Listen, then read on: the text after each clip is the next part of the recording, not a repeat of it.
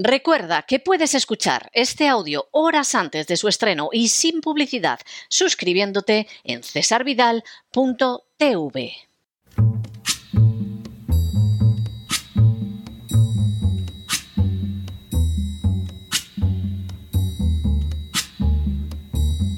La voz con César Vidal, desde el exilio. When the night has come and the land is dark and the moon is the only light we'll see. No, I won't be afraid. Oh, I won't be afraid just as long as you stand, stand by me. Muy buenos días, muy buenas tardes, muy buenas noches y muy bienvenidos a esta singladura de la décima temporada de La Voz. Soy César Vidal, hoy es el martes 26 de septiembre de 2023 y me dirijo a los hispanoparlantes de ambos hemisferios, a los situados a uno y otro lado del Atlántico y del Pacífico, y como siempre lo hago desde el exilio. Corría el año 1943 y más concretamente el día 28 de abril, cuando se anunció la creación de la decimocuarta División de Voluntarios de las SS que recibió el nombre de Galitzen. Formada por ucranianos, la nueva división de las SS contó entre sus miembros más destacados a algunos de los hombres de LOUM, el movimiento nacionalista ucraniano que dirigía Stepan Bandera. La nueva división ucraniana de las SS contaba además con el apoyo de la Iglesia greco-católica ucraniana y de la Iglesia ortodoxa autocéfala de Ucrania. Las matanzas de judíos perpetradas por los nacionalistas ucranianos fueron precisamente aplaudidas por el Reichsführer de las SS, Heinrich Himmler, en un discurso que pronunció en presencia de esta división ucraniana de las SS, afirmando Vuestra patria se ha convertido en mucho más bella desde que habéis perdido, a iniciativa nuestra, debo decirlo, a aquellos residentes que fueron tan a menudo una sucia mancha en el buen nombre de Galicia, es decir, a los judíos. Durante el invierno y la primavera de 1944, la división ucraniana de las SS exterminó a comunidades polacas en Ucrania Occidental en colaboración con la policía alemana de ocupación. Así, esa división decimocuarta de voluntarios ucranianos Galitzen participó en las matanzas de polacos en Bolinia y Galicia Oriental, si bien el papel fundamental en esos horribles crímenes de guerra correspondió a los hombres de Stepan Bandera. Entre las matanzas en las que la división SS Galitzen tuvo un papel destacado estuvo la de Juta Pieniaka, en este enclave, nacionalistas ucranianos de las SS y efectivos alemanes encerraron al millar de habitantes del lugar en graneros a los que prendieron fuego, causando la muerte de los civiles a la vez que arrasaban el lugar. El 11 de marzo de 1944, nacionalistas ucranianos de bandera unidos a los ucranianos de la división SS Galitzen atacaron Pitkamin, un monasterio donde estaban refugiados sobre todo mujeres y niños. Hasta el día 16 de marzo, tanto los banderistas como los SS ucranianos procedieron a asesinar a centenares de civiles indefensos. De manera semejante, los ucranianos de las SS Galitzen llevaron a cabo otra matanza de civiles en Pali Korobi, asesinando a unos 365 polacos que en su mayoría eran mujeres y niños. A pesar de sus crímenes innegables y reiterados, multitud de aquellos colaboradores ucranianos de Hitler, ya formaran las unidades de las SS o en las de bandera, encontraron refugio tras la Segunda Guerra Mundial en Gran Bretaña, Canadá, que albergó a más de 2.000 miembros de esta división de las SS, y Estados Unidos. El viernes pasado, el Parlamento canadiense, con la presencia entusiasta del primer ministro Justin Trudeau y del presidente ucraniano Zelensky, prodigó un caluroso aplauso en pie a Yaroslav Junka, un oficial de la división ucraniana de las SS Galitzen. Sin ánimo de ser exhaustivos, los hechos son los siguientes. Primero, El viernes pasado, el Parlamento de Canadá fue protagonista de un hecho moralmente indefendible y totalmente reprobable al dispensar un aplauso entusiasta y caluroso al antiguo oficial de la división SS Galitzen, conocido como Jaroslav Hunka. Segundo, en ese aplauso caluroso, tras haber calificado al SS Junca de héroe ucraniano y héroe canadiense, participaron con innegable entusiasmo el primer ministro de Canadá, Justin Trudeau, y el presidente de Ucrania, Volodymyr Zelensky, junto con su esposa. Tercero, Yaroslav Junka entró como voluntario en la división de las SS Galitzen en 1943.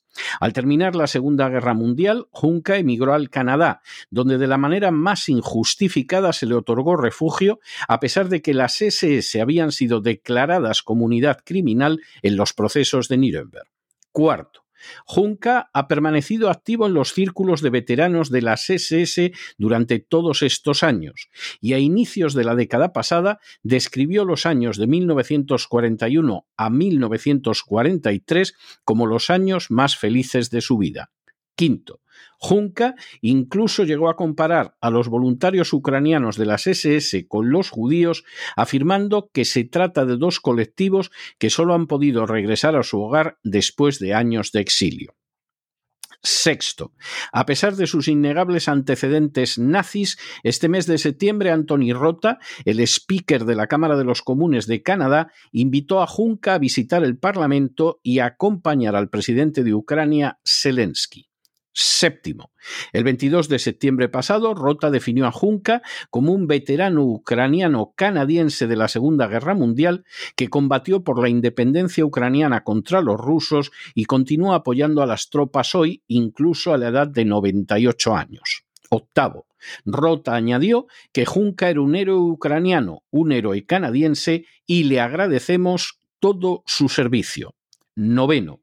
Tras las alabanzas prodigadas por Rota a la SS, la Cámara de los Comunes se puso en pie para aplaudir a Junca en una ovación a la que se unieron entusiasmados Tridó, Zelensky y su esposa.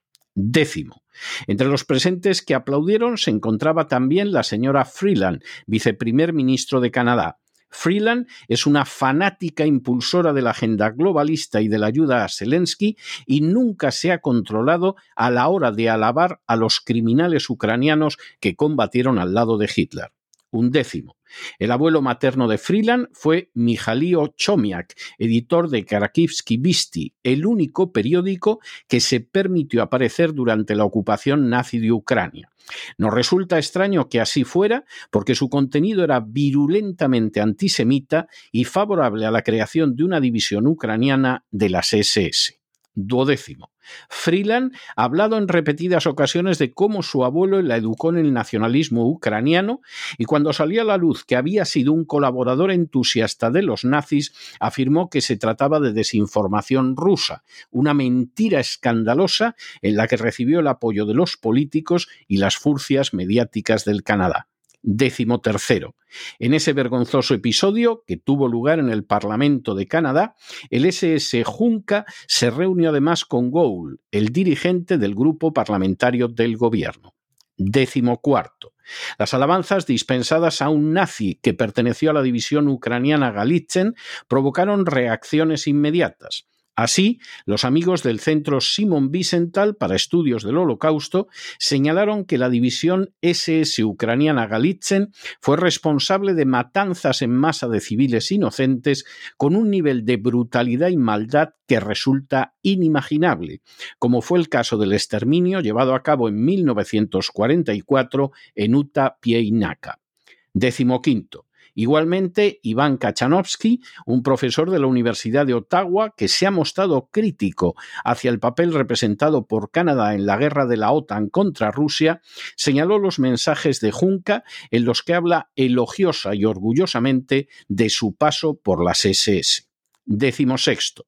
El 24 de septiembre, Rota aceptó públicamente toda la responsabilidad por invitar a Junca a la ceremonia y pidió disculpas, pero de manera bien reveladora dirigió esas disculpas solo a las comunidades judías en el Canadá y alrededor del mundo. Décimo séptimo. Anne-Clara Vaillancourt, portavoz de Trudeau, señaló que las disculpas de Roth eran correctas y enfatizó la responsabilidad del mismo intentando distanciarlo de Trudeau. Décimo octavo. El primer ministro Trudeau, en un ejercicio de burdo cinismo, señaló que lo sucedido era culpa del aparato de propaganda de Putin, como si la invitación a un miembro de las SS y su presentación como héroe ucraniano y canadiense se hubiera debido a Rusia. Décimo noveno. Hasta el momento, Volodymyr Zelensky no ha realizado una sola declaración en relación con haber aplaudido a un miembro de las SS, a pesar de que Zelensky es judío y de que su abuelo, que formó parte del Ejército Rojo, combatió precisamente contra ese tipo de nazis. Y vigésimo, el lamentable episodio ha vuelto a poner de manifiesto la intimísima relación que existe entre el nacionalismo ucraniano y el culto al nazismo, una intimísima relación que no solo se traduce en honrar a estos criminales en plazas, avenidas, calles y festividades en Ucrania, sino también en contar con unidades militares nazis como la conocida con el nombre de Azov, otorgar un peso considerable a los nazis en la administración del Estado e incluso permitir que esos filonazis tengan un papel más que considerable en gobiernos como el del Canadá. El episodio vivido el viernes de la semana pasada en el Parlamento canadiense fue una clara demostración de la realidad oculta en el conflicto por el que pasa Ucrania. Lejos de ser una excusa rusa, la desnazificación de Ucrania tendría que constituir en estos momentos una exigencia moral irrenunciable para toda la comunidad internacional. Es vergonzoso, inmoral, canallesco que se envíe un solo dólar a un régimen que honra públicamente a los nazis, que cuenta con unidades militares nazis y que como su presidente Zelensky aplaude públicamente a nazis. Tachar de propaganda rusa esa realidad innegable solo puede proceder de una mente ignorante, malvada o enferma, porque las pruebas al respecto se suman día a día, siendo el episodio de la semana pasada lamentablemente solo uno más. De fondo, además, se percibe toda una perversa línea de acción política que ha existido desde hace décadas. Tan solo el Canadá dio acogida a más de 2.000 veteranos de la criminal división ucraniana de las SS Galitzen, y lo hizo a sabiendas de sus atrocidades y abriéndoles un paso para influir en la política canadiense que estamos viendo en las acciones de la ucraniana Freeland, una mujer que no ha dejado de alabar a los criminales nacionalistas ucranianos, que es una fiel servidora de la agenda globalista y que ha resultado clave para desarrollar una política de control social que recuerda a los amos de su abuelo, el nazi ucraniano, que llamaba la articulación de medidas antisemitas y que disfrutaba del aplauso de las autoridades nazis de ocupación de manera bien reveladora, pretenden hacernos creer que nadie, absolutamente nadie, se percató de que un ucraniano que había combatido contra los rusos en 1943 solo podía ser un colaborador de los nazis. Y si alguien conocía la suficiente historia como para darse cuenta de esa realidad, no le importó lo más mínimo. El presidente del Parlamento canadiense ha pensado sortear la atrocidad pidiendo perdón a los judíos, pero hay mucho más que judíos en juego en esta historia. Aplaudir a un miembro de las SS simplemente porque es ucraniano y porque combatió contra los rusos constituye un impulso repugnante e intolerable. Primero es un insulto contra los 45.400 canadienses que murieron en la Segunda Guerra Mundial combatiendo contra los aliados nazis de los nacionalistas ucranianos. Entre los lugares donde esos canadienses derramaron su sangre contra los nazis estuvieron las playas de Normandía, donde ciertamente hubo ucranianos, pero vistiendo el uniforme de los nazis. En segundo lugar, es un insulto contra los polacos que fueron exterminados por los ucranianos de bandera y de las SS. En tercer lugar, es un insulto contra los ucranianos que en su inmensa mayoría combatieron contra los nazis y contra bandera y contra las SS ucranianas. Ucranianos a los que los nacionalistas ucranianos llevan oprimiendo desde hace décadas con el apoyo de la OTAN ucranianos a los que se privó de un presidente legítimamente elegido mediante un golpe de Estado en 2014, ucranianos a los que los nacionalistas ucranianos han bombardeado desde entonces, causando miles de muertos civiles y ucranianos que ya hace tiempo decidieron regresar al seno de Rusia antes que soportar un régimen que glorifica el nazismo con el respaldo de la OTAN. En cuarto lugar, constituye un insulto contra todos aquellos que creen de buena fe que en Ucrania se está defendiendo la democracia y la libertad, cuando solo se está llevando a cabo un capítulo más de las agresiones de la OTAN contra Rusia, Agresiones que tienen entre sus principales víctimas a los países de Europa, que están sufriendo económicamente las consecuencias de las sanciones contra Rusia y que están viendo cómo la OTAN atiza nuevos conflictos bélicos en un continente al que desea ver débil y dividido. Y en quinto lugar, constituye un insulto contra todos aquellos que temblamos ante el inseguro futuro de las democracias porque vemos que los políticos, con el respaldo de las furcias mediáticas, desprecian los intereses del pueblo para servir a los de los amos de la agenda globalista y en su abyecta conducta no dudan en respaldar a nazis no metafóricos sino literales quizá porque desearían implantar un régimen no menos totalitario que el de Hitler. Entre los desechos morales que componen esa tribu de políticos corruptos y dañinos ocupa un lugar de honor Volodymyr Zelensky, que ha ilegalizado una docena de partidos políticos, que ha clausurado las televisiones que no le eran sumisas, que ha encarcelado al jefe de la oposición en el Parlamento, que ha malversado millones y millones de dólares junto con su camarilla corrupta, que está enviando a la muerte a centenares de miles de ucranianos en una guerra que sabe que no puede ganar, que está vendiendo mientras tanto a su país a los poderes multinacionales y que siendo judío es capaz de aplaudir junto con su esposa a un miembro de las SS ucranianas que asesinaron a judíos, ucranianos, rusos y polacos, y a las que combatió su propio abuelo durante la Gran Guerra Patria. Esta es la cruda realidad revelada al final de la semana pasada en el Parlamento de Canadá. Y cuanto antes el mundo se libre del nazismo y del nacionalismo ucraniano y repudie una vez más a los que lo blanquean y lo apoyan, antes habrá posibilidades de paz y de justicia en Europa y en el resto del mundo.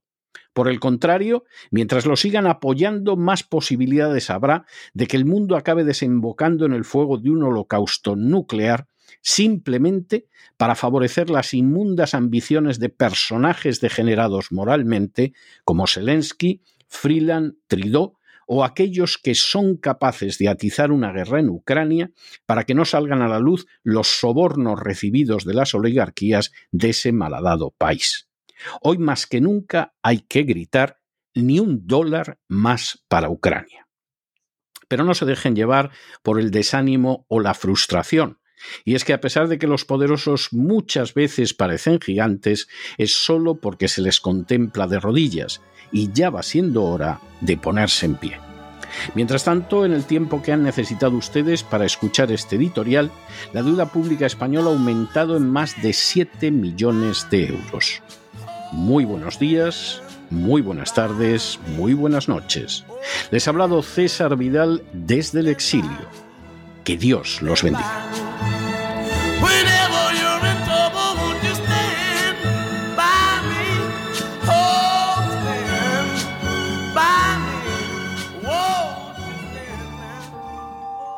Esta sección está patrocinada por crowdfunding con el siguiente mensaje.